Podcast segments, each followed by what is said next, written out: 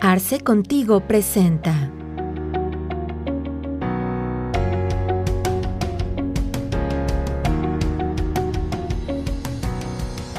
Bien, pues ya estamos listos en una sesión más de Arce Contigo.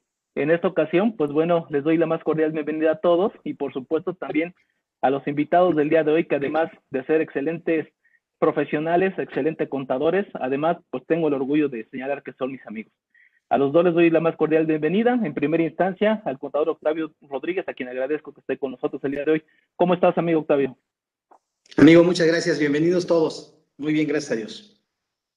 Excelente. De la misma forma, nos acompaña gente de, de casa, ambos, pero también eh, como en la última sesión que participamos, el maestro Juan Carlos Fuentes, a quien también le doy la más cordial bienvenida. Y contador, te agradezco muchísimo el tiempo que tomas para estar con nosotros.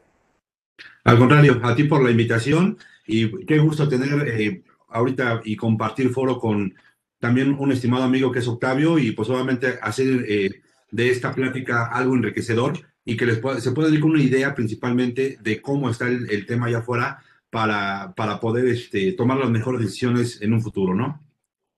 Claro, pues muchísimas gracias a ambos y pues bueno, quiero que a manera de introducción me permitan comentar lo siguiente. Hemos denominado esta sesión tipos de ingresos obtenidos por los socios y sus repercusiones fiscales. Así todo ese título grandotote, porque platicando eh, de manera interna, pues señalábamos que hay, hay mucha inquietud al respecto de cómo los socios pueden obtener sus ingresos. Y es que eh, este tema merita en primera instancia, pues bueno, abordarlo por dos puntos esenciales. El primero es porque evidentemente estamos ya en vísperas de los cumplimientos anuales, tanto de las personas morales como de las personas físicas, y evidentemente esto incluye pues todas las remuneraciones o entregas que se le hayan hecho a los socios de, las sociedades, que, bueno, ya estaremos platicando en cada una de sus modalidades. Y pues otra muy importante es porque en el ejercicio profesional nos hemos estado enfrentando en que cada vez de manera más recurrente los empresarios buscan alternativas distintas a lo que la propia ley otorga por default, ¿no? Y, en ese sentido, pues se vuelve, se vuelve interesante el análisis a detalle de cada una de estas cuestiones, porque de repente nos encontramos cuestiones tan, tan estructuradas como aquellas que no son nada estructuradas y que inclusive caen de manera automática o de, o de manera natural en un, en un, proceso de simulación, de evasión, etcétera, en donde los riesgos se, se hacen mucho más exponenciales. Entonces, decidimos platicar de este tema justamente por estas dos cuestiones. Y es que permítame señalar, la ley del impuesto sobre la renta contempla como de manera natural eh, un modelo para poder remunerar a los socios, ¿no? Que este es el, el decreto de dividendos como tal.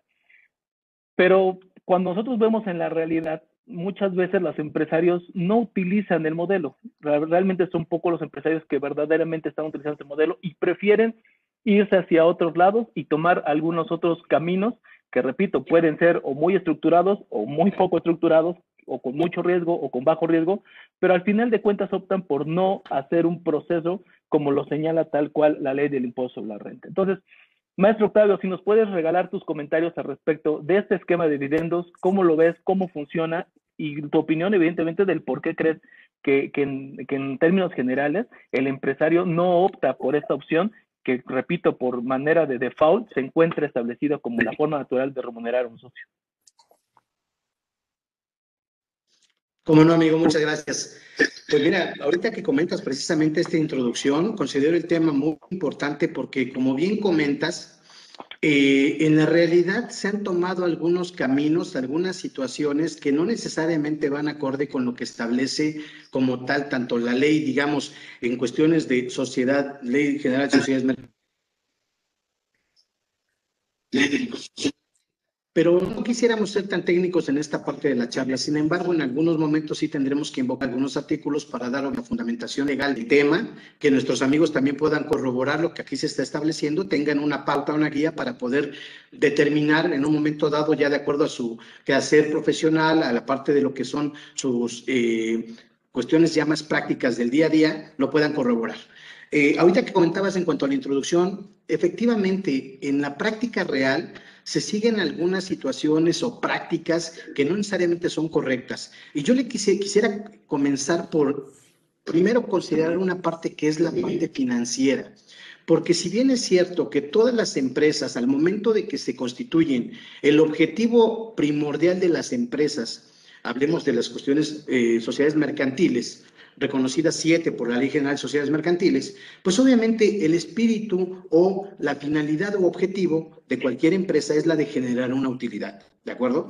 Sin embargo, en la práctica nos hemos encontrado, y estoy seguro que ustedes también con los clientes que llevan de parte cada despacho, pues nos encontramos con que esta situación, efectivamente, como decía el contador Alejandro, no se da en la práctica. Pasa de todo, menos se reparte un dividendo, menos se obtiene una utilidad. Y se siguen algunas prácticas que obviamente pudieran tener oponer a los socios, a los empresarios en situaciones de riesgo. Y me explico, básicamente este tipo de prácticas les va a sonar muy parecidas, cualquier parecido en la realidad es pura coincidencia, pero por ejemplo, los socios inicialmente no reciben un dividendo, porque normalmente nos vamos mucho a la parte fiscal, a tratar de evitar una utilidad con el afán precisamente de eludir la parte del pago de impuestos. Y en ese inter cometemos varios, en la expresión, varios errores precisamente por querer obtener ese objetivo de no pagar un impuesto.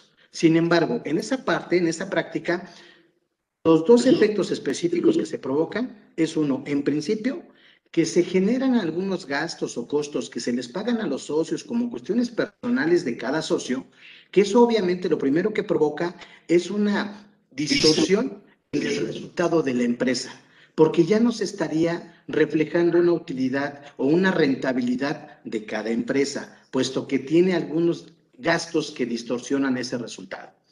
El segundo efecto es que obviamente al socio, y precisamente es la parte medular del tema que nos ocupa el día de hoy, al socio no se le genera un ingreso comprobado, porque obviamente él pues mete a reembolso gastos personales, él, por ejemplo, de alguna manera saca dinero de las empresas, pero no necesariamente a través de un dividendo, a través de algunos esquemas que ya comentaremos con el contador Juan Carlos y por donde les en, en ellos, pero no saca etiquetados esos ingresos lo cual también provoca que al socio le pueda generar una contingencia futura al no tener un ingreso comprobado pero eso sí, el pago de una tarjeta de crédito, un pago de crédito hipotecario, a lo mejor el pago de colegiaturas, que obviamente el socio viene generando en su quehacer diario, pero no tiene un ingreso comprobado. De ahí la importancia de poder definir, etiquetarle y otorgarle una remuneración, un pago al socio. Y precisamente el tema por excelencia del pago a los socios, ya después de esta introducción diríamos, son los dividendos. Básicamente los dividendos son aquellos rendimientos que el socio espera obtener a través de la inversión que hace de su capital en una empresa. Obviamente estos dividendos tienen una mecánica, se determinan a partir de una utilidad, pero propiamente es el derecho que tiene de poder tener un, un ingreso a partir del riesgo que corre al momento de invertir en una empresa.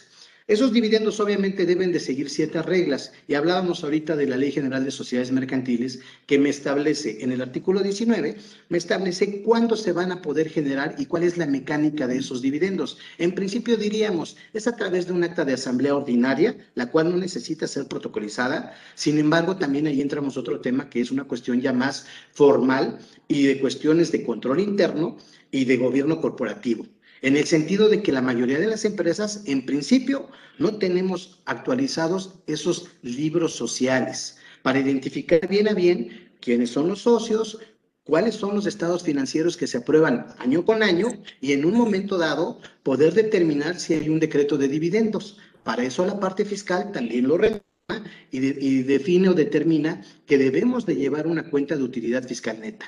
La mayoría de las veces en la práctica real no se llevan esas cuentas, entonces no tenemos identificado cuál es la utilidad y en un momento dado, ¿qué es lo que se le puede repartir a los socios? Porque por desconocimiento no sabemos, por ejemplo, empresas que ya tengan una antigüedad anterior a lo que es 2013, no sabemos que una vez que tenemos identificado una utilidad fiscal, podríamos determinar un dividendo sin un pago de impuestos, porque esa utilidad como tal ya pagó el impuesto.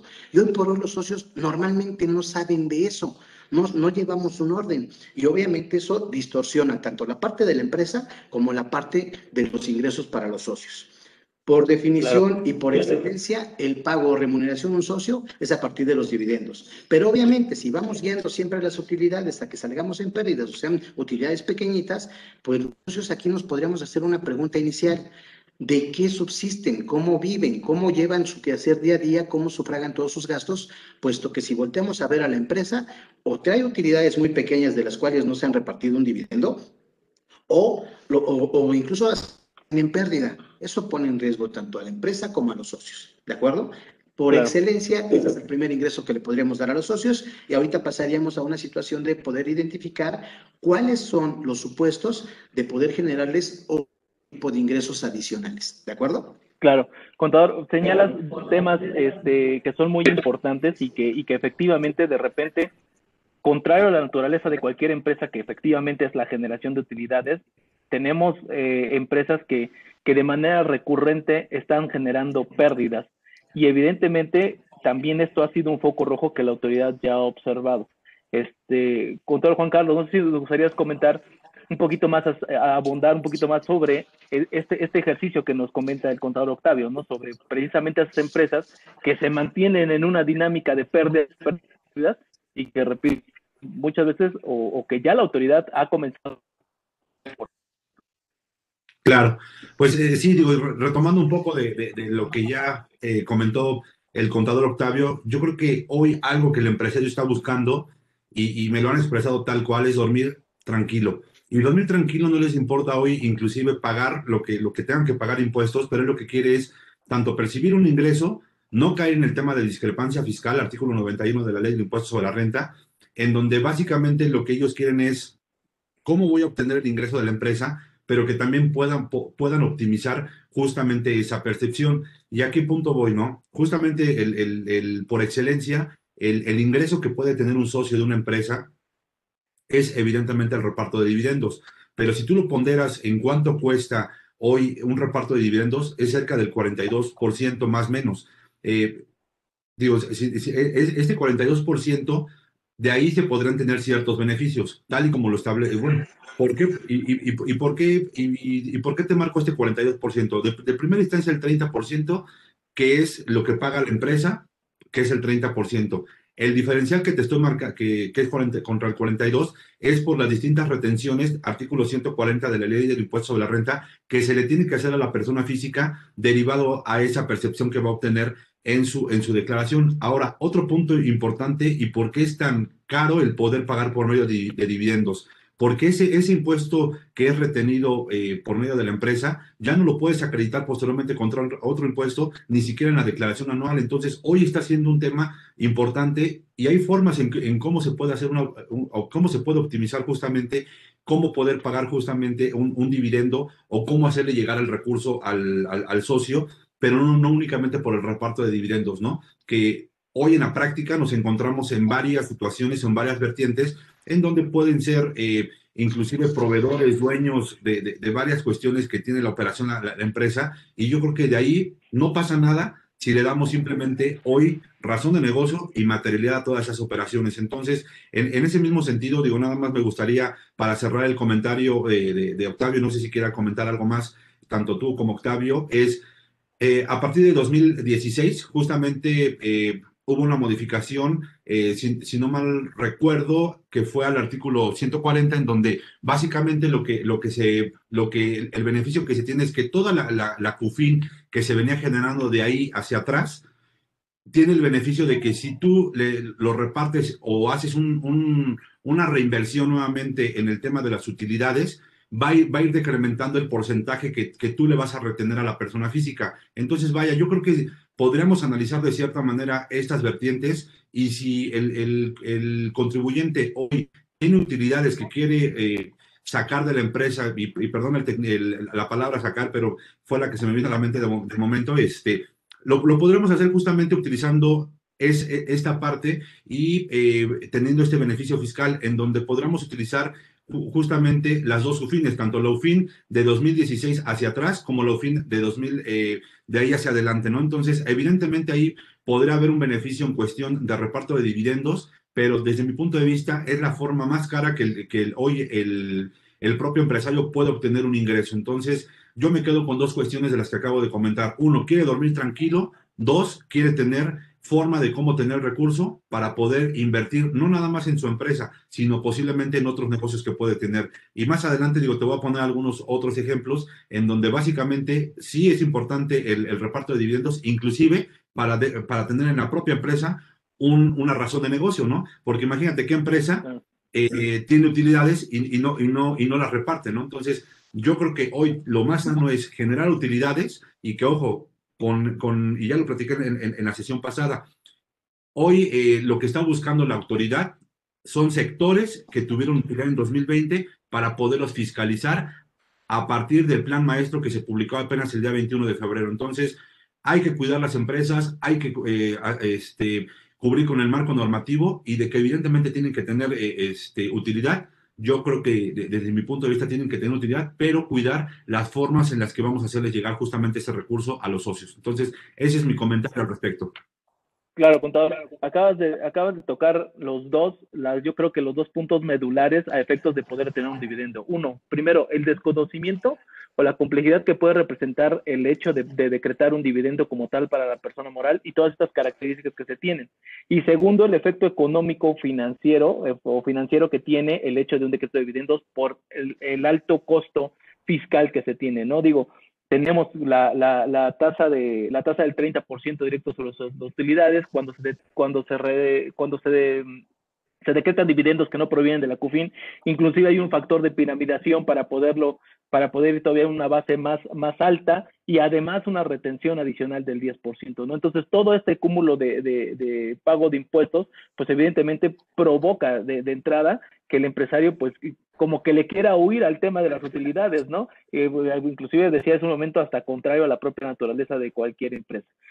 Pero, contador Octavio, creo que es importante que las empresas estén generando utilidades justamente por el tema de razón de negocios y, que evidentemente se estén decretando dividendos a efectos de darle una, una razón de la operatividad que está teniendo.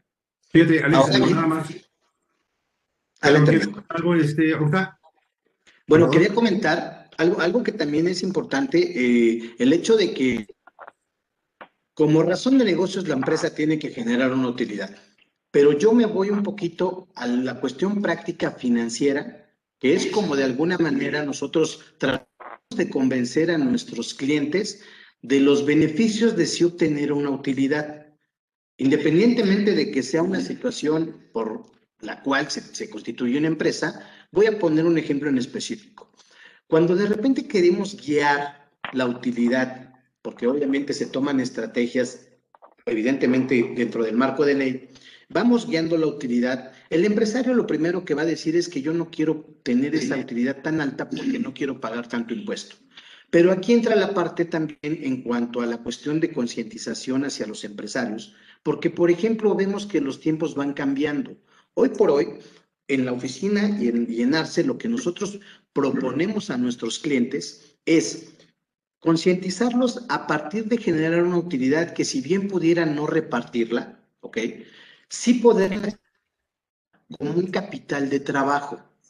Una cuestión de tener una utilidad va a robustecer a nuestro balance, va a hacer a la empresa ante terceros, la va a mostrar de manera más sólida, va a poder dar más confianza de que pudieran participar en un contrato, una licitación, un concurso para una fianza ¿ok? Que son situaciones que hoy por hoy lo vemos en el día a día y con los balances que se vienen generando, los reales, digamos, que son provocados con situaciones de utilidades bajas, pérdidas incluso, esos balances realmente no dicen la realidad de la empresa, porque siempre se va guiando. Y obviamente no son tan competitivos al momento de entrar a estos ejemplos que les comentaba, de una licitación, un concurso, una fianza, un crédito bancario. Es decir, mientras más vayamos generando una utilidad que podamos dejar ahí reinvertida, nos va a provocar un capital de trabajo, mismo que nos va a quitar los nervios, siempre lo comentamos así, nos va a dejar quitar los nervios de cómo vamos a sacar la nómina, o quizá nos pueda hacer más competitivos ante un concurso en el que el cliente o prospecto pudieran decidir en las que podemos dar hacia ellos, entre un, una competencia de nosotros, pudiera dar 30 días, Quizá nosotros dejando un capital de trabajo a partir de las utilidades reinvertidas, podamos ofrecer 45 y eso sea un factor específico para quedarnos con un tal o cual crédito, tal o cual eh, situación ante terceros. Es decir, no se trata nada más de verlo, hay que ver el panorama completo. No se trata nada más de verlo en la parte fiscal, sino todos los beneficios que puede provocar en el día a día, reinvertir esas utilidades, robustecer nuestra empresa y no pensar en una empresa que solamente va a trabajar dos, cinco años, sino realmente proyectarlas a futuro. Ese sería mi comentario. Y además, ahorita que dice Juan Carlos, que los clientes duerman bien y que es real, que duerman bien, no como bebés que estén despertando cada tres horas, ¿ok? Claro. Así es. Digo, déjame ya nada más completar. Y, y, un caso de la vida real, y ahora, ahora sí digo nada más como comentario. Hoy, actualmente, hay, hay un cliente que, que, tengo, el cual reflejó pérdida en los últimos tres ejercicios. En los últimos tres ejercicios, derivado de, de, de varias situaciones que sí no, no son cuestiones de ilusiones o de defraudación fiscal, compra de facturas. No, nada que ver con esa situación Hoy la, hoy la pérdida para la evaluación de la empresa les está pegando por los que quieren vender la empresa y por los que quieren comprar. Evidentemente, el que quiere comprar, el, costo de la empresa es muchísimo más bajo, el 50% del, del, monto de la acción, que el que quiere vender, porque obviamente él quiere por lo menos rescatar la, la, inversión inicial, ¿no? Entonces, es algo que tiene que cuidar el empresario, el costo real de la empresa sin impactar de manera eh, eh, pues vaya, este, quiero eh, utilizar la, palabra correcta de, manera este, congruente, pues obviamente que, no, que no estén infladas las cifras, ¿no? Entonces, yo creo que a esa situación va más encaminado el tema de que se, den, se decreten utilidades, que sean utilidades razonables, que se decrete el dividendo, y evidentemente digo, si hay que pagar este, dividendos, y si no, lo, lo ideal sería hacer una, una, este, una reinversión de, las, de esas utilidades y utilizar una, una, una UFIN o una CUFIN más adelante, que posteriormente esa cuenta de CUFIN ya se pagó impuesto y ya nada más tendrás que pagar el 10% este, restante de la retención. Entonces, yo creo que hay formas, hay maneras y para eso están justamente los especialistas, ¿no? Digo, yo creo que esa sería la cuestión que, que, se tendría que plantear, se tendría que planear, porque yo no creo en, en, en el en el tecnicismo de que hay estrategias, no. Yo creo que más bien hay planeaciones, las cuales llevan tiempo el que, el que maduren y el que, se puedan, el que puedan salir al campo. Entonces, hoy yo creo que esa podría ser una de las opciones en el tema de los dividendos. ¿no? Entonces, ese sería mi comentario final y el ejemplo que yo puse de por qué es importante tener una utilidad dentro de la empresa, ¿no? Inclusive hasta por un tema que ya se ha platicado mucho y, y que recientemente tú lo tocaste, Octavio, que es justamente la evaluación de la empresa y cuáles son los intangibles que pueda tener una empresa, ¿no? Entonces, imagínate, si tienes más pérdida, si tienes pérdida y no tienes ingresos suficientes para poderlo evaluar, pues evidentemente no vas a tener el resultado que tú esperas más adelante. Y fíjate, amigo, que también, este, tocante a lo que estás comentando, o sea, la idea para dejarlo muy claro, y creo que compartimos el mismo punto los tres, eh, tocante a lo que comentas, irnos al extremo de que no reflejemos utilidades o reflejarlas más que se pueda. No. Yo creo que una cuestión muy importante es el hecho de que las empresas reflejen la realidad de la rentabilidad de la empresa. Y ahora me paso a un extremo. Hay muchas empresas, y ahorita esto nos va a dar pie para poder pasar a cuáles son los distintos eh, tipos de ingreso que pueden tener los socios, no nada más los dividendos. ¿Por qué? Porque si en un momento dado, ¿cuántas empresas conocemos en que el socio, como decíamos en un principio, obviamente es el primero que llega a la empresa, el último que se va, el que tiene toda la responsabilidad en la empresa, el que realmente presta un servicio personal, ya sea subordinado, independiente, tiene instalaciones a favor de la empresa, etcétera. Cuando nosotros de manera financiera no estamos reflejando todo ese tipo de gastos, costos y gastos en los que sí incurre la empresa, obviamente también estamos desvirtuando su rentabilidad. El resultado como tal no está siendo lo más real a la, cuestión práctica y del día a día de la empresa. ¿Por qué? Si el socio, por ejemplo, Independientemente de que su objetivo primordial es el generar utilidades para obtener un dividendo, también no hay que dejar de lado que el socio, si presta un servicio personal subordinado en la empresa, tiene derecho a percibir un sueldo. ¿En qué sentido? Porque finalmente ese socio sí está prestando un servicio y normalmente no se lo remuneramos. Podemos ocupar el, edificio, el terreno de la empresa, a lo mejor estoy pensando en una nave industrial, que como ha sido de toda la, vida de la familia y viene, digamos, por herencia, ese tipo de gastos no los tenemos contemplados dentro de la operación y la contabilidad de cada empresa. Eso finalmente va a acabar desvirtuando el resultado o la utilidad neta. Por eso es importante que si el socio, algún hijo, la esposa, realmente le están prestando un servicio a la, a la empresa, tienen que ser remunerados y esa remuneración debe de ser reflejada en la operación de la empresa. No sé si estén de acuerdo conmigo. Sí, totalmente. La verdad es que nosotros en todo momento debemos reflejar de manera contable la realidad financiera que tiene la empresa.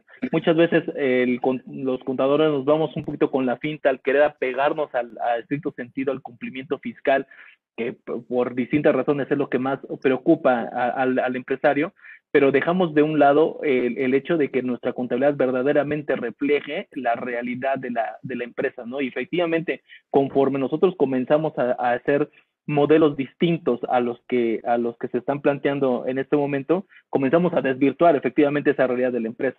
Entonces, creo que como, como una una parte importante como, como este, conclusión de este proceso de, este proceso de dividendos. Es importante generar dividendos tanto de la, desde, desde el punto de vista fiscal como desde el punto de vista financiero a efectos de tener una empresa que, que, que, se robustezca en la parte financiera y que le permita también tener acceso a, otros contratos, a otros clientes y a tener una imagen corporativa y unas finanzas sanas dentro de su propia operación que, refleje la realidad que, que están viviendo, ¿no?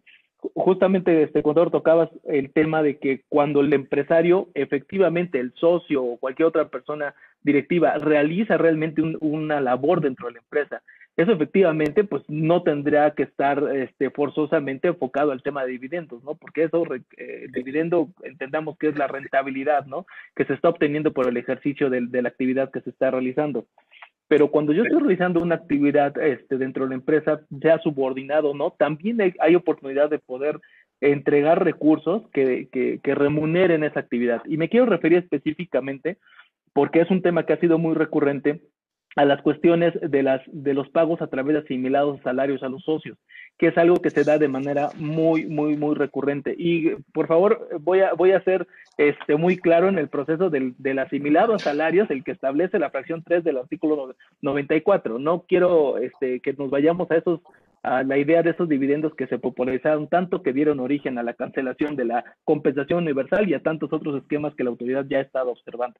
Entonces, este contador Juan Carlos, no sé si tú me podrías también apoyar a poder robustecer un poquito más este tema en, cuando, en cuanto a que los socios pueden tener un ingreso asimilado a salarios por la dirección que tengan de su participación dentro del consejo directivo, como administradores, como consejeros, como comisarios, etcétera. Efectivamente, ellos pueden tener acceso a una remuneración a través de esta asimilación a salarios. Sí, efectivamente, que esto viene en, en el artículo 94, fracción, eh, fracción, tercera, si no mal recuerdo, en donde básicamente eh, lo que establece que todos los honorarios que, que, son para los miembros del Consejo Directivo, Vigilancia, Consultivos o cualquier otra índole, administrativos, comisarios o gerentes de la propia empresa, van a estar tasados con la tasa máxima del, impuesto, que sería del 35%. Sin embargo, hay condiciones muy específicas para poder efectuar estos pagos. ¿A qué me refiero? Digo, que si tú le pagas realmente hoy a un, socio por medio de esta vía de un asimilado que sí efectivamente esté ejecutando estas tareas de administrar, vigilar, eh, dar, este, pertenecer al consejo de administración y que él dé sus aportaciones correspondientes, porque al final es una actividad que se desempeña propiamente en las empresas, evidentemente tú le tendrás que estar pagando los famosos monumentos. ¿Por qué? ¿Por qué vía? Pues por la vía de, eh, de asimilados. Aquí va a ser un tanto oneroso, si lo podríamos llamar, eh, pegarles a la tasa del 35%, porque si una persona, un, supongamos que un, un honorario que, o un asimilado a salario de 100 mil pesos, pues evidentemente lo primero que le vas a aplicar va a ser el 35% y va, va a descuento ya 35 mil pesos, los cuales van impactando al neto que va a estar recibiendo, ¿no? ¿Cuál es aquí el efecto que podríamos estar rescatando de esta situación? Págalos por esta vía. Al final son actividades que están justificadas, son actividades que sí se están realizando desde la empresa y el efecto que va a tener posiblemente es que en la declaración anual pueda solicitar una devolución de saldo a favor. ¿Con qué? Con todo el tema de, las, de los gastos personales, que, que, que, podrían ser los gastos médicos, los gastos hospitalarios, las colegiaturas por medio del beneficio del, de, de resolución del beneficio fiscal que tenemos, toda esta serie de gastos que, puede ir eh, realizando el contribuyente y que puede obtener al final un, rescate de cierto dinero que, que le fueron reteniendo la autoridad. Sin embargo, hoy creo que una de las vías de las cuales se, se, puede estar remunerando y que se tiene que pagar justamente es, es, eh, los monumentos que se pagan justamente por esta vía, ¿no? Todo el, tema consultivo, el, de dirección, tendría que ser forzosamente por esta parte, ¿no? Sin embargo, hay reglas y ahí me gustaría eh, que, Octavio o tú nos acompañaran eh, o, o, más bien complementaran la idea, en donde básicamente tendría que ir reglado a unos salarios, ¿no? Entonces, adelante Octavio o este Alejandro para que complementen la idea y, obviamente ser... Adelante, contador. Claro, gracias. Precisamente iba a ser ese comentario que obviamente para pagar a miembros honorarios asimilados, a miembros de consejo directivo consultivo de vigilancia, eh, debemos de obedecer y respetar ciertas reglas. Estas vienen específicamente determinadas en la fracción 9 del artículo 27 de la ley del ISR, que básicamente son tres y tienen que ser las tres, ¿ok?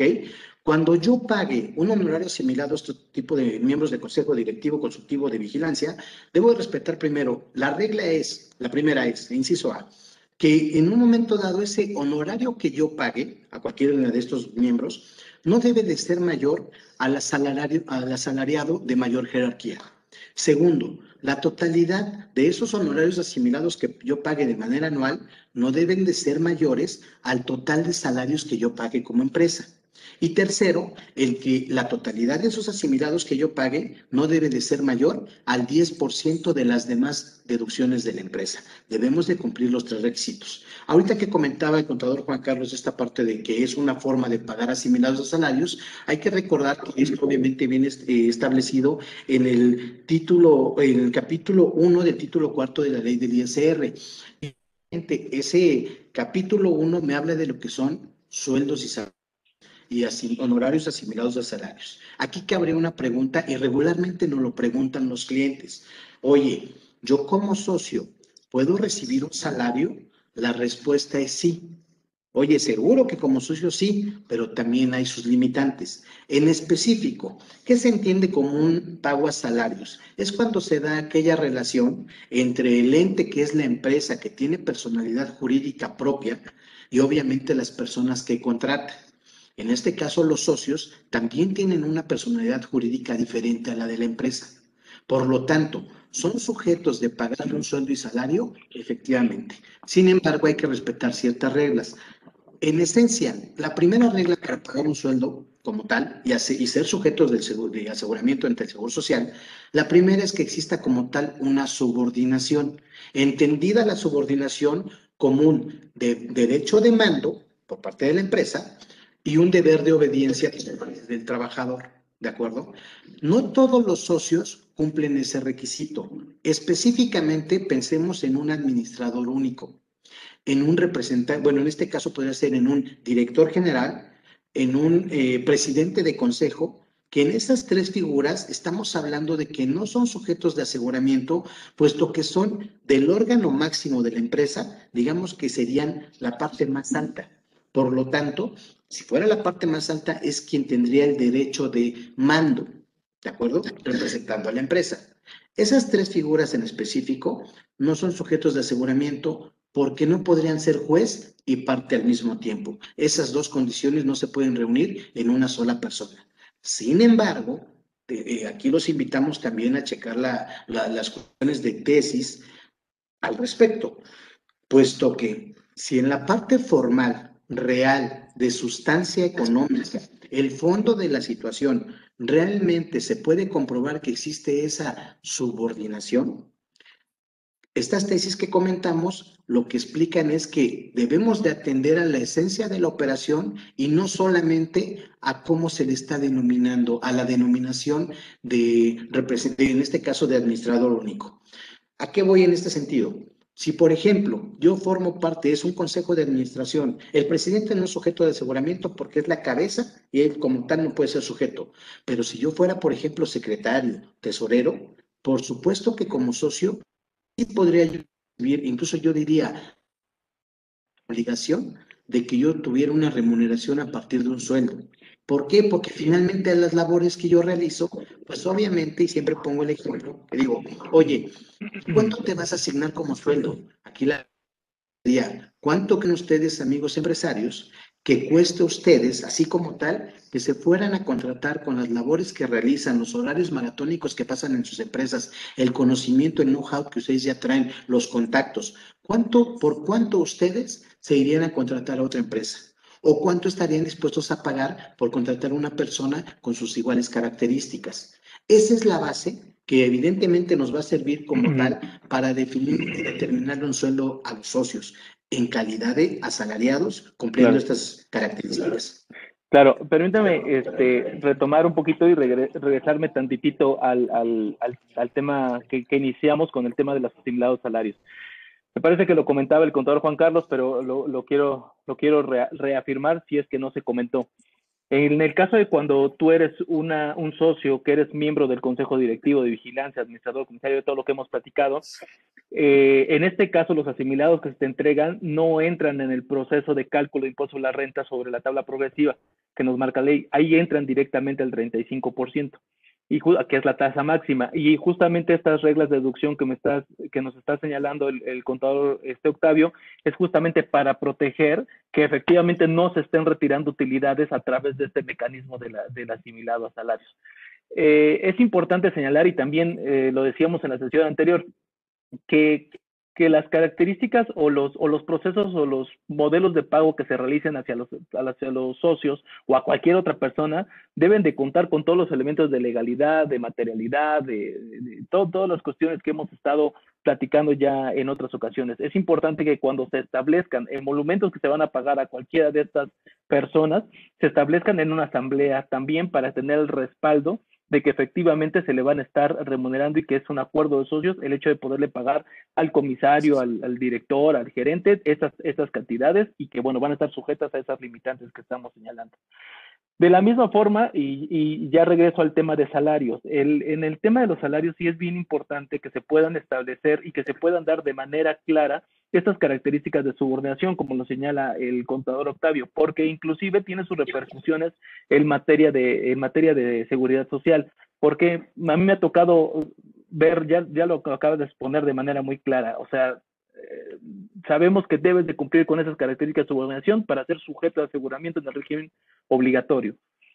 Pero en la realidad, muchas empresas tienen a los socios dados de alta en su nómina, los dos dan de alta su nómina y dicen, ah, es que yo tuve una revisión del, del, por parte de la, del SAT y pues no hubo ninguna observación. Pues sí, porque al final de cuentas recordemos que cuando son X sobre X monto de salarios, pues digamos que la tasa de impuesto sobre la renta más o menos queda ahí conforme si fuera asimilado si fuera salario.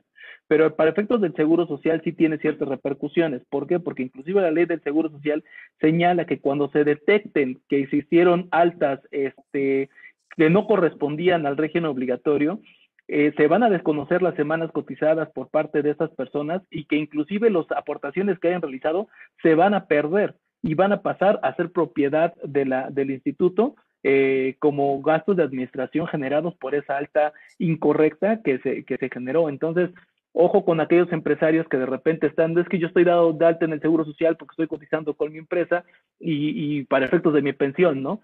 Eh, y a lo mejor están creando una falsa idea de generar semanas cotizadas o aportaciones que en un momento dado pudieran no ser consideradas por parte del instituto para el otorgamiento de una prestación en dinero como es la pensión, ¿no?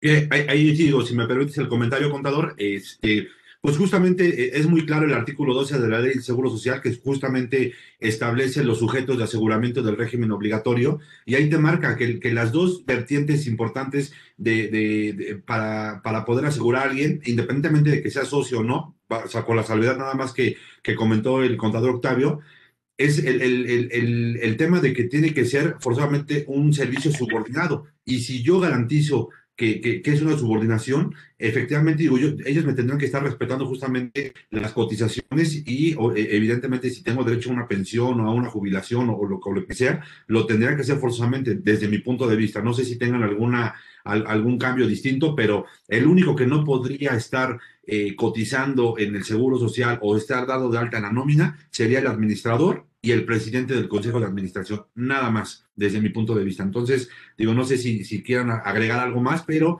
este, esa sería simplemente eh, eh, mi, opinión al, respecto. Yo lo único que agregaría es que todos los demás, que no sea, evidentemente, como bien dices, el, administrador o el, presidente del Consejo de Administración, lo único que agregaría es que se estableciera mediante una asamblea a quién está subordinada la, la, persona a la que vaya a remunerar. Si está remunerada, este, subordinada al Consejo de Administración, que se establezca en una asamblea a efectos de dejar claro que efectivamente se cumple con esa característica. Que, que, fíjate, yo nada más para ponerlo en, en, en contexto a un ejemplo nuevamente, eh, actualmente, digo, ¿quién no tienen eh, un cliente? Digo, seguramente a ustedes les pasa, en donde el papá es el, es el dueño, es el que, el que inició básicamente todo el negocio y los hijos son los socios, ¿no? Y aparecen en todas las actas. Realmente quien toma las decisiones, o por lo menos es lo, que se percibe desde fuera, pues obviamente es el papá, ¿no? Ya después que, que, que posiblemente él ya no esté, seguramente va, van a tomar ya decisiones, alguno de ellos o se, va, o se va a nombrar a un presidente del Consejo de Administración y va a ser el que va a tomar las, decisiones, pero hasta ese momento todos están subordinados al mando propiamente y se me hace excelente el, el, punto que precisa el contador Alejandro respecto a que se tendría que hacer por medio de un acta de asamblea. Correcto. Totalmente. Bueno, Buenísimo. Pues bien, estamos, estamos tocando varios temas que, que, tienen que ver con la realidad de los empresarios en cómo se están remunerando. Pero permítame abordar el siguiente tema con un caso que tengo. Este, tenemos un empresario el cual realizó durante muchos años su actividad a través de su persona, de, de manera personal, como persona física, de actividad empresarial, y durante los 10, 15 años que estuvo operando de esa forma, pues obviamente se hizo de un nombre, de un crédito con diferentes proveedores y, pues bueno, es algo que, que, le sirve ahorita a él, ¿no? Debido a diversas circunstancias, bueno, tuvo, se dio la opción de poder constituirse como una SA, ya se constituyó como una SA de CB, pero él, por debido a las ventajas que ya tenía como persona física, él es socio mayoritario, evidentemente, de esta empresa con el 51%, y hay otra persona que, tiene el resto, pero él como persona física, por no perder esas ventajas competitivas que ya tenía con sus proveedores, él sigue adquiriendo las mercancías o algunas mercancías, las sigue adquiriendo él de manera directa, porque él es el que tiene el crédito, por ejemplo, de 60 o 70 días de, crédito, ¿no? Y entonces las adquiere él y él mismo las vende a la, a la compañía, ¿no? Este, y, le, y le gana él un sobreprecio en, en, ese, en ese sentido, este, porque pues, evidentemente es parte del, del negocio que le está ejecutando. En este sentido, ¿ustedes ven viable que esté realizando este tipo de operaciones y generando utilidades sobre la venta a sus propias empresas? Adelante, contador Octavio, si quieres comentar o quieres que yo comente. Claro, sí, sí, sí, sin problema. Mira, eh, yo, bueno, le veo una situación incluso ahorita con lo que comenta el contador Ale. También es bien eh, recurrente esa situación. Normalmente nos dicen en algún momento, oye, persona física o persona moral, me está yendo muy bien, me conviene más, porque precisamente parte de lo que hoy debemos de tener como mucho en la mira, como una cuestión de objetivo, sobre todo considerando que hoy por hoy va a haber una fiscalización mayor, es uno de los ejes que para este año 2021 tiene la autoridad para poder obtener una recaudación mayor pues debemos de ser preventivos y la prevención hoy por hoy precisamente va a ser la parte esencial de una planeación. Cuando se acerca una persona y dice, oye, como persona física me está yendo muy bien, pero siempre me han dicho que puedo deducir más cosas que puedo tener acceso a mayores deducciones y que me conviene más una situación de persona moral, ahí obviamente tendremos que atender a la, esencia de lo que es el negocio, la parte de la experiencia que tengan, digamos, al modelo de negocio que cada persona pueda tener. Pero cuando me hacen esa pregunta directamente, lo primero que digo, obviamente una vez ya analizado la estructura del negocio, pues yo no soy tan partícipe, soy tan de acuerdo el hecho de que sí se genere una persona moral porque dice un dicho, si no está roto, no lo muevas. Y haciendo un análisis financiero, contable y fiscal, hoy por hoy en el padrón de contribuyentes existen todavía, como son las grandes contribuyentes, que son aquellos que tienen ingresos de mayores a 500 millones de pesos al año. Existen personas físicas como grandes contribuyentes. ¿Qué quiere decir? Realmente hay algunos beneficios que podemos tener como personas físicas. Por mencionar algunos, diría yo, primero, acumulan y pagan hasta el cobro, hasta que efectivamente cobran o la contraprestación o la enajenación del bien. Segundo, hacen deducibles las compras. No determinan una utilidad para poder piramidar en un momento dado el, el decreto de dividendos. Y en cuestiones más prácticas, pues obviamente pueden tomar las decisiones de manera unilateral a cómo manejan sus empresas. ¿De acuerdo? A cómo manejan su negocio. Digamos, por mencionar unas situaciones, y no me quiero desviar mucho del tema, sin embargo, se presta por lo que comenta ahorita o la pregunta que nos hace el contador Alejandro. Digo, oye, ¿es posible que la persona física que tiene todo el crédito, todo el bagaje de, de, de, los créditos, el crédito mercantil, la cuestión de que ya lo conocen los proveedores, etcétera, etcétera, ¿Puede vender la empresa? La respuesta es sí. Simplemente hay que considerar un concepto fiscal que se llama partes relacionadas y que obviamente el socio, la empresa, persona física, actividad empresarial que le vende a la empresa, obviamente esas operaciones se consideran partes relacionadas y evidentemente tendría que aplicar un estudio de precios de transferencia que básicamente para nuestros amigos de empresarios lo que quiere decir es eso es que no se haga una especie de dumping, ¿no? A nivel comercial, en el que este socio le esté vendiendo con un sobreprecio de más o de menos que no corresponde al mercado. Pero finalmente esa sí sería una forma adecuada y además permitida por ley, siempre y cuando respetando esta parte del concepto de eh, partes relacionadas y estudios de precios de transferencia. ¿Contar, Juan Carlos? Sí, digo, también, eh, desde mi punto de vista, en, en, en, en, general de la operación, no le veo mayor inconveniente. Digo, es una actividad empresarial normalita donde se, se practica un acto de comercio que sería eh, justamente la comercialización de los productos que, que, están realizando. No le vería mayor inconveniente. Simplemente lo, lo, único que deben de tener en cuenta es justamente lo que comenta Octavio en el tema de, de que inclusive no se den a título gratuito, que hoy es una reforma para este 2021, en donde en caso de que se estén dando las mercancías, las mercancías a título gratuito, que tal lo establece el artículo 29 eh, y 29, si no mal recuerdo, del Código Fiscal de la Federación, esas mercancías se tendrían que estar eh, forzosamente, aun y cuando estén a título gratuito, se tendrían que estar facturando y se tendrían que estar generando un CFDI e indicando por qué están a título gratuito. Nada más como comentario, y eh, desde mi punto de vista, y para cerrarlo y, y, ponerle la cereza al pastel, digo, no sé qué, qué, qué, qué, este, qué comentario me, me, me, merezca, Octavio, tú que eres especialista en el tema de esquemas reportables. Desde mi punto de vista, inclusive si serían mercancías a título gratuito, tendrían que ser un esquema reportable. ¿Tú qué crees? Yo creo que sí. No sé, ¿tú qué, qué, qué te parezca a ti? Sí, claro. Pues mira, ahí, ahí, también un comentario adicional, amigo, porque también habría que ver, digo, se me ocurre ahorita lo que evidentemente podemos encontrar con situaciones, ejemplos diversos, o sea, muchos. Sin embargo, yo digo, ¿en qué condiciones, por ejemplo, me llama la atención tu comentario porque digo, ¿en qué condiciones pudiera generarlo a título gratuito?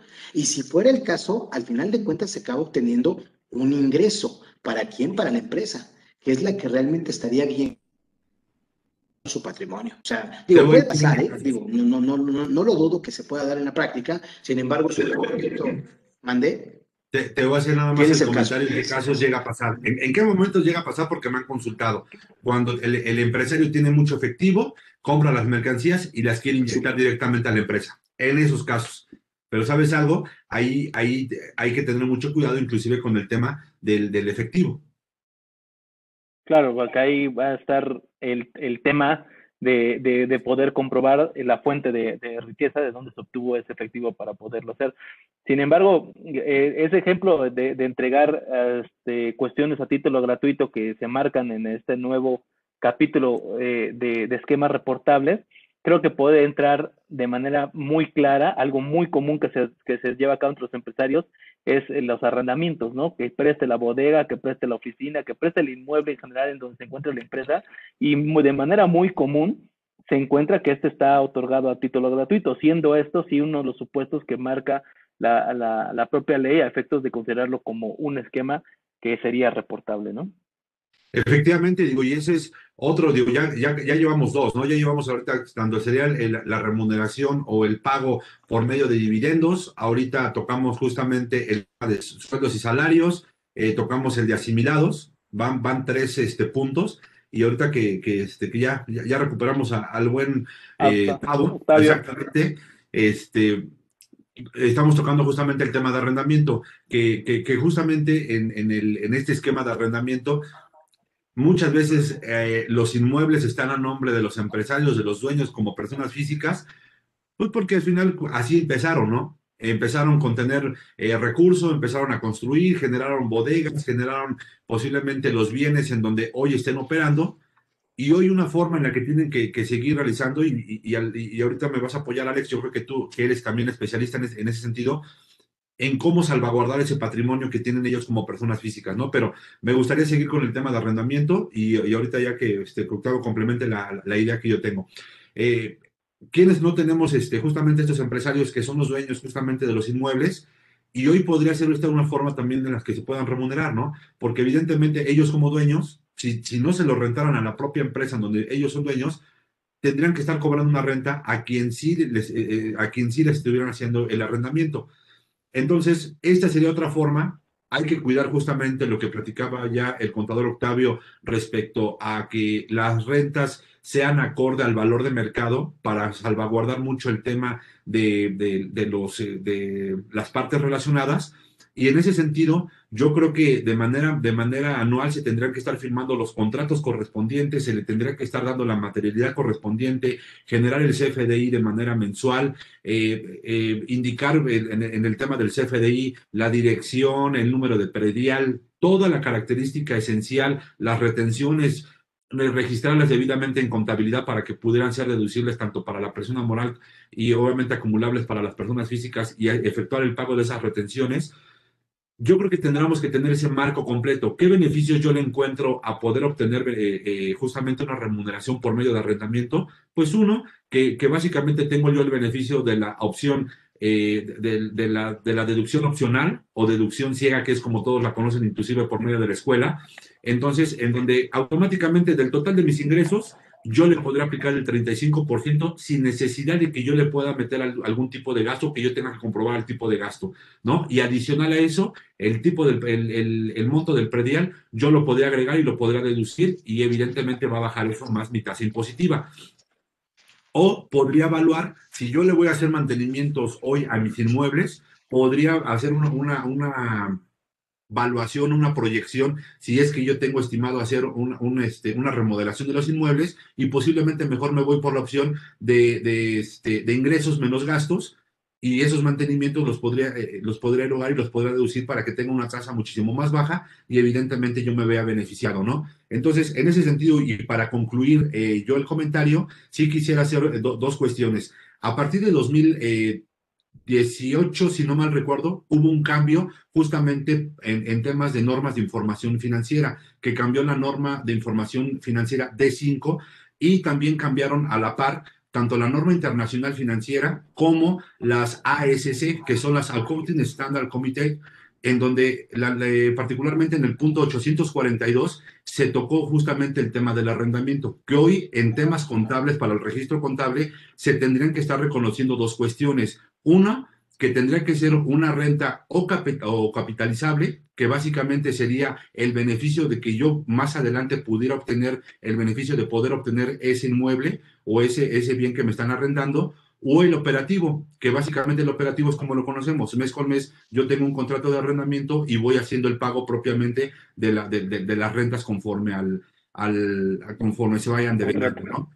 Efectivamente, entonces, digo, y, para cerrar, eh, yo tendría que hoy en, contabilidad estar, estar este, considerando dos conceptos. Uno, el activo por derechos de uso, que se tendría que estar haciendo una evaluación propiamente del inmueble. Y dos, un pasivo acumulado, un pasivo acumulado que sería la contracuenta, que sería la de rentas por pagar, adicional a esto por el financiamiento, los gastos, los gastos financieros, ¿no? Hay algo, hay algo muy importante dentro de la propia norma que, que, prevalece, y hace rato ya lo comentaba Octavio, me gustaría nada más precisarlo para aquella gente que eh, va a consultar el video y que muchas veces no tiene idea de qué es una sustancia. La sustancia económica no debe de ir, no debe de, no debe de estar por arriba de la forma. ¿Por qué? Porque hay que, hay que, ¿y a qué me refiero con, esta, con este punto particularmente?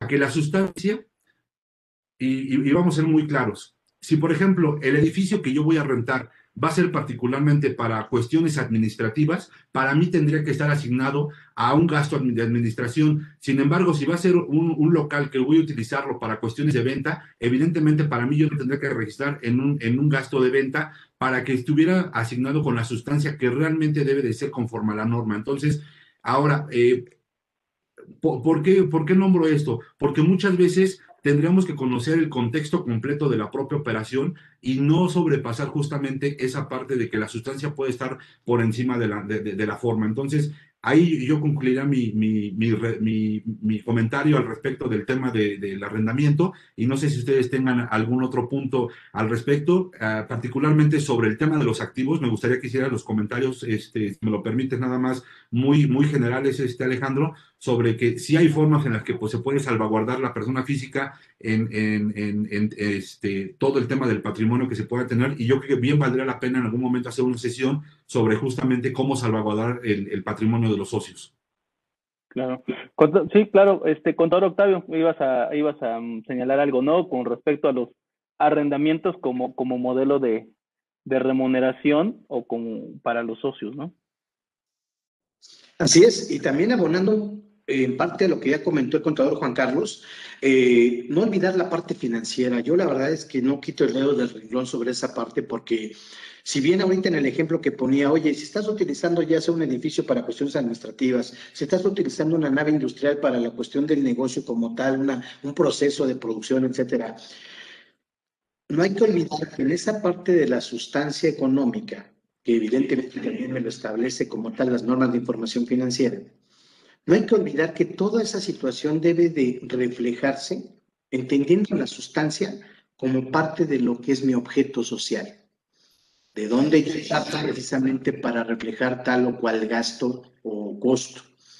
Al momento de que nosotros remuneramos a un socio por un inmueble que evidentemente rentamos o que no le pagamos un arrendamiento, y comentaba ahorita Juanca, decía, oye, pues yo no le estoy pagando un arrendamiento, lo que sí tendría que pagar en caso de que tuviera yo que contratar o, este, un inmueble para poder llevar a cabo mi operación.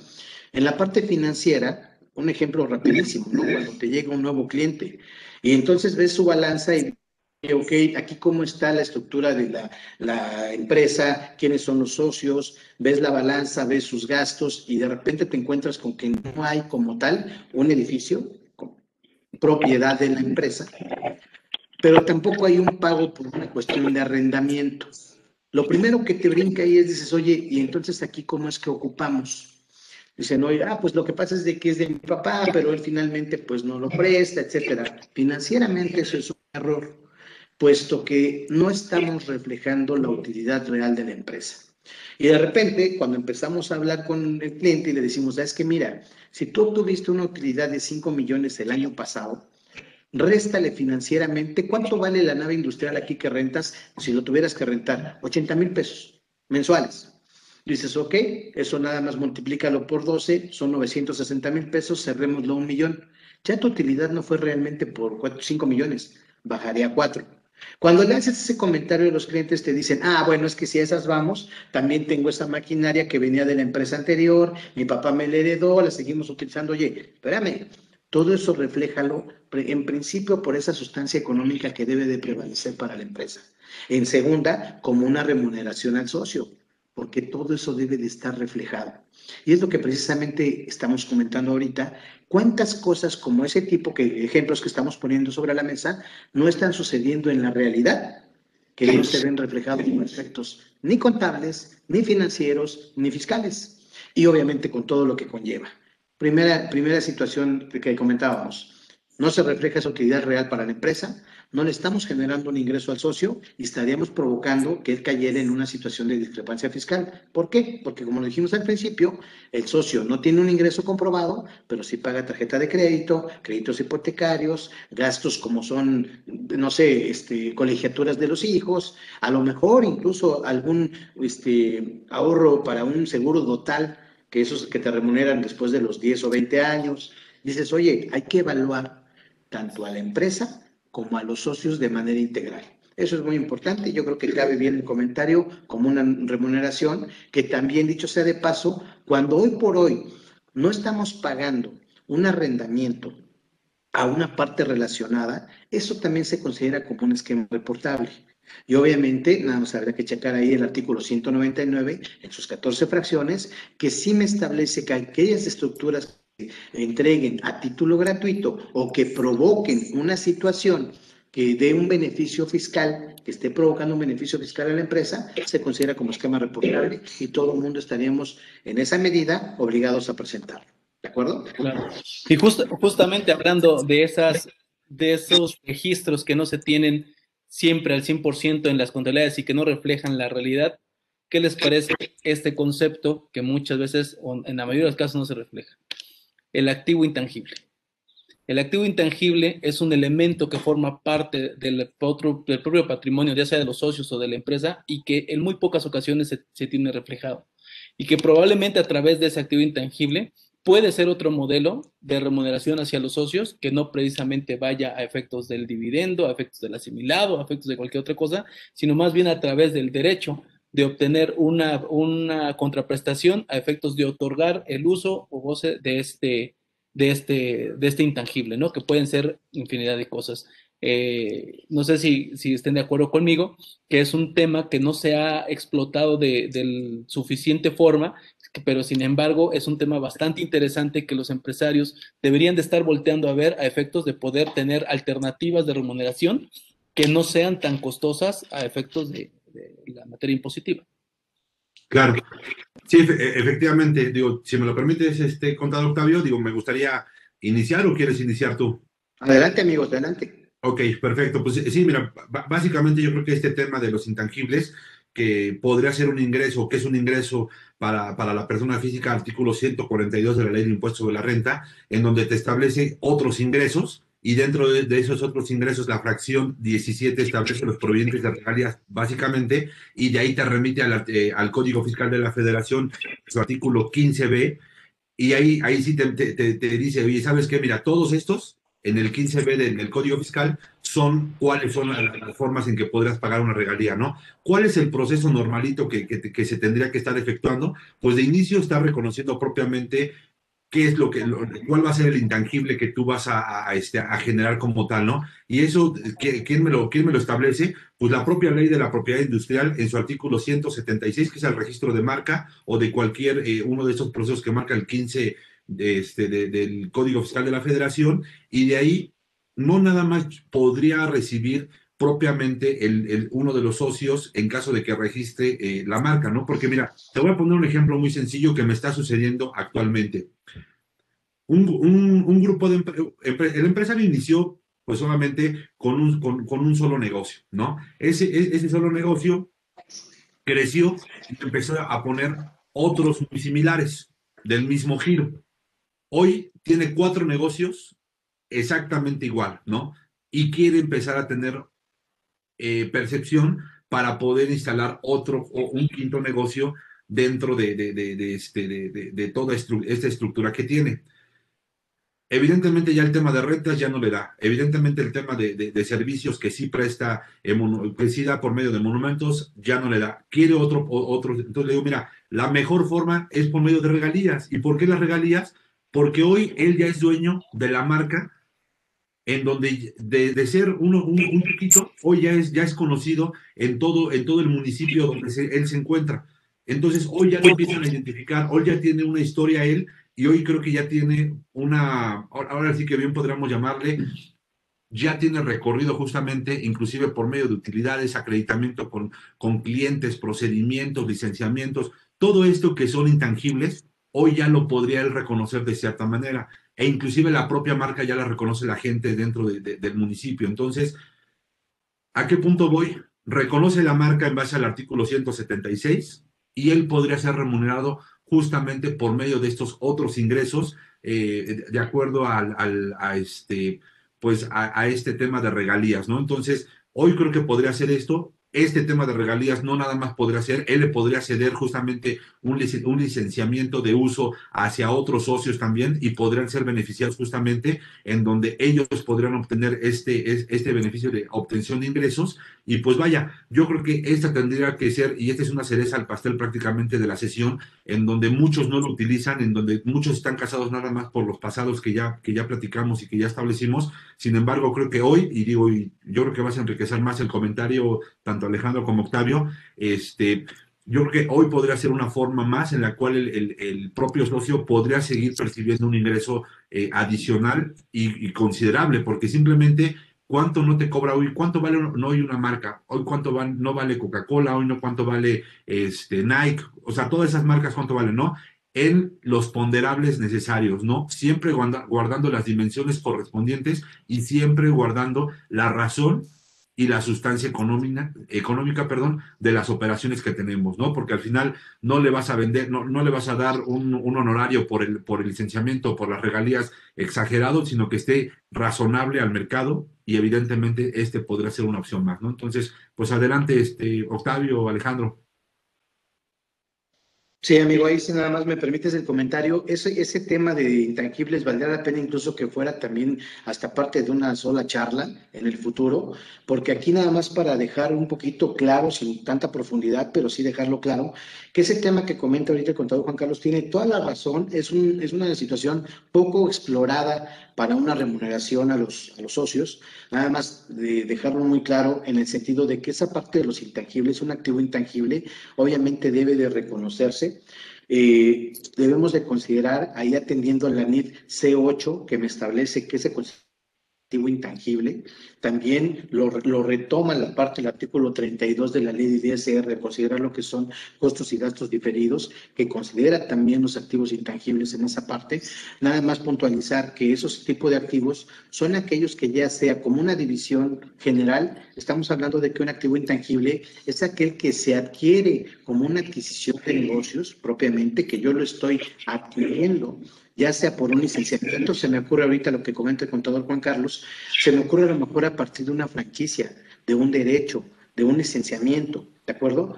Eso es muy, muy este, eh, legal, es muy normal que se pueda hacer. Sin embargo, efectivamente, como que lo tenemos en el tintero y sí sería una buena forma de remunerar a los socios. Y por el otro lado, en esa clasificación existen los activos intangibles como es una marca que se va generando de manera interna en las empresas.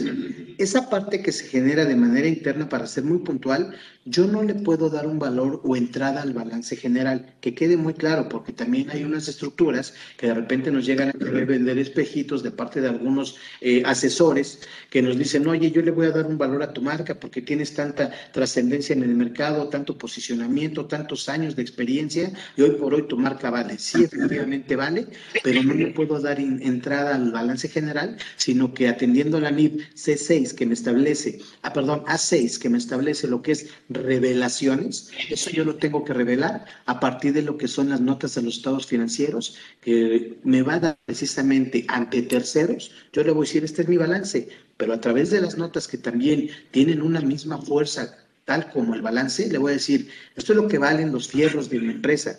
Sin embargo, en las notas voy a reflejar cuánto es lo que vale la marca. Aunque no le dé ingreso al balance, al menos yo le estoy diciendo al banco, al posible comprador, al posible proveedor o cliente, esto es lo que vale mi marca y está sustentada a través precisamente de un estudio técnico real que le pueda dar un valor de mercado. Es un tema súper interesante que valdrá la pena de verdad, lo dejo ahí en el título, si lo podemos retomar, para dar una charla específica de los activos intangibles, pero sí sería una buena manera de remunerar al socio.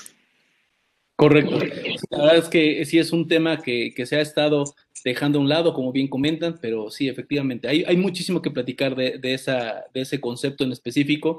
Creo que vamos a tomar el consejo y vamos a, a, invitarlos, obviamente, a que vuelvan a estar con nosotros, este, que vuelvan a sesionar con nosotros y que platiquemos acerca justamente de este tema de activo intangible y lo que comentaba también Juan Carlos hace un momento, el tema de la protección patrimonial, que, que también siempre es una recomendación que hacemos nosotros a nuestros clientes que, todas esas estructuras o todo ese diseño de operación que vayan teniendo, pues bueno, vayan vigilando el proceso de la, de la protección del patrimonio que van, que van generando, ¿no? Porque, bueno, si ya es un acto de fe y un acto de riesgo el invertir en un negocio, pues bueno, que aunque sea vayas cuidando lo que estás generando a efectos de no poner este, todo en riesgo en todo momento, ¿no? Y poco a poco, pues bueno, ir, cuidando también esa parte patrimonial a efectos de poderla separar perfectamente del capital de trabajo de cada una de las empresas.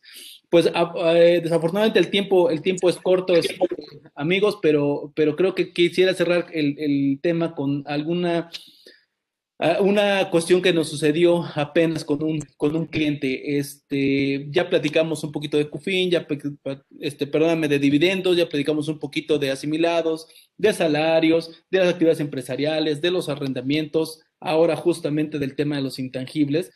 Y aún teniendo todo ese abanico de posibilidades, de repente hay empresarios que les gusta jugar un poquito más al filo de la navaja, ¿no? Y que les gusta este, ser un poquito más eficaces en ese tema.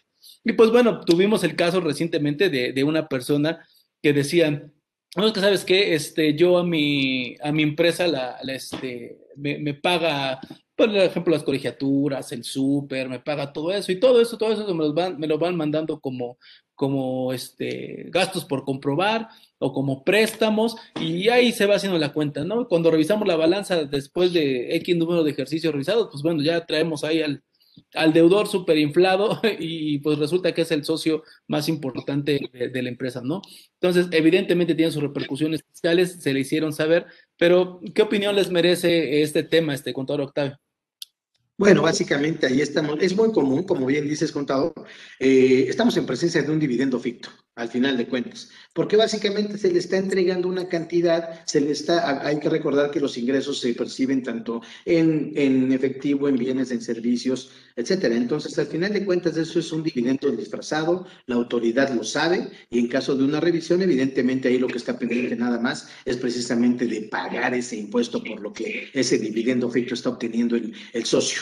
Y hoy por hoy, anteriormente lo veíamos muy lejano en una situación de revisión o que la autoridad se pudiera dar cuenta de ese tipo de prácticas. Pero hay que recordar que para la gran mayoría de, nosotros, de empresas, pues desde el mes de julio de 2015 tenemos la obligación de presentar precisamente lo que es la contabilidad electrónica, conocida así como tal, que básicamente se entrega lo que es el catálogo de cuentas y la balanza de comprobación. Y ahí precisamente es donde vamos nosotros manifestando nuestros pecados. Oye, pues evidentemente nosotros lo sabemos, cuando llegas a hacer una revisión, una auditoría a algún cliente, lo primero que te vas a unas cuentas riesgo. Y precisamente diríamos que la parte del activo estaría reflejada en lo que son deudores diversos.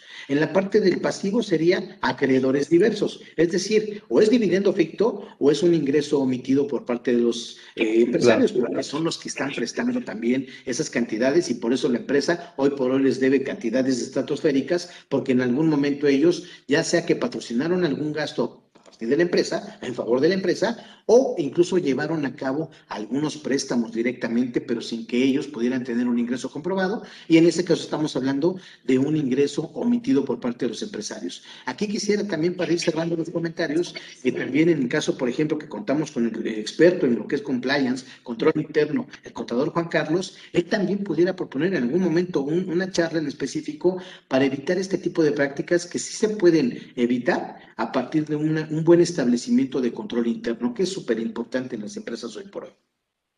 Así es, así es, y, de igual forma, ¿no? Yo, creo que hoy, eh, bien, diría un, maestro y, amigo, si vas a hacer las cosas mal, pues hazlas bien, ¿no?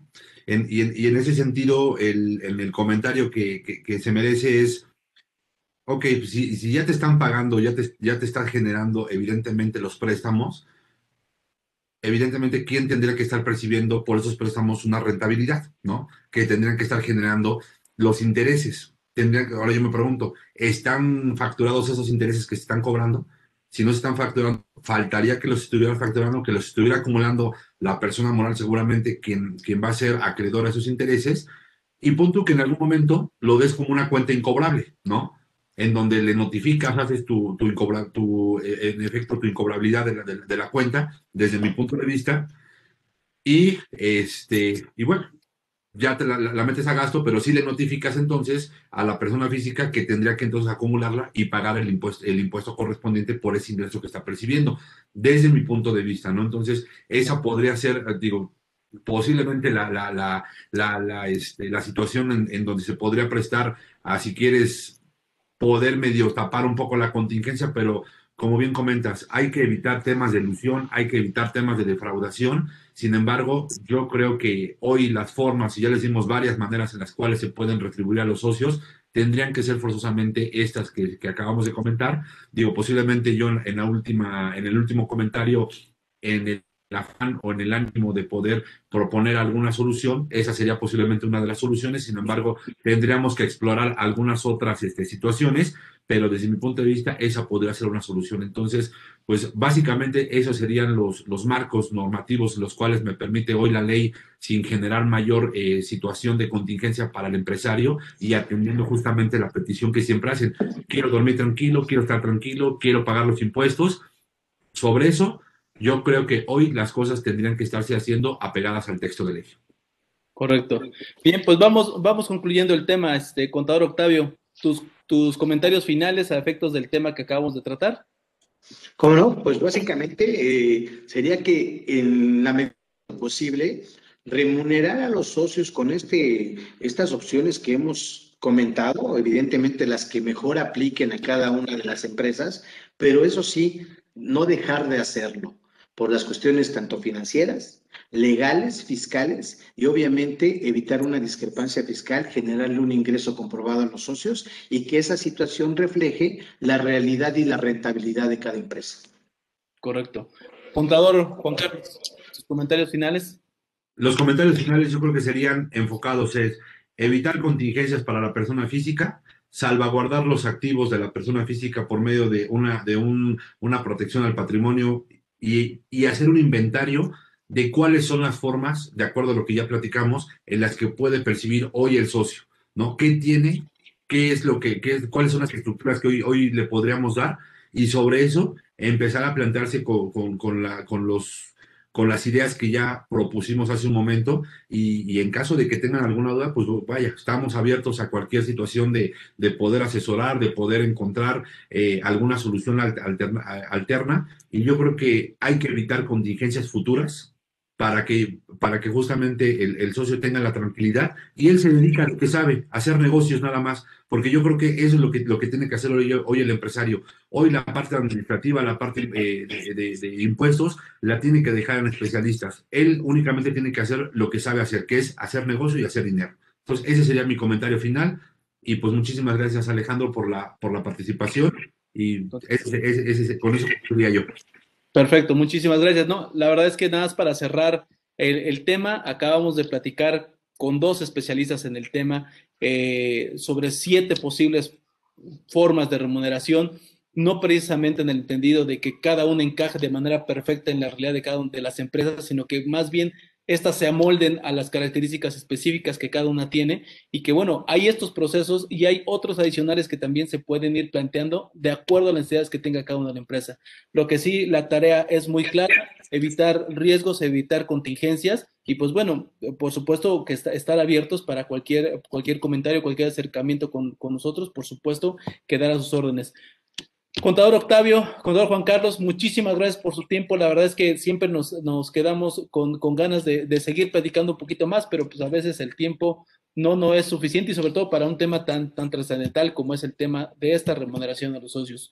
Muchísimas gracias a ambos y, y reitero eh, mi agradecimiento por el tiempo que tomaron para estar con nosotros.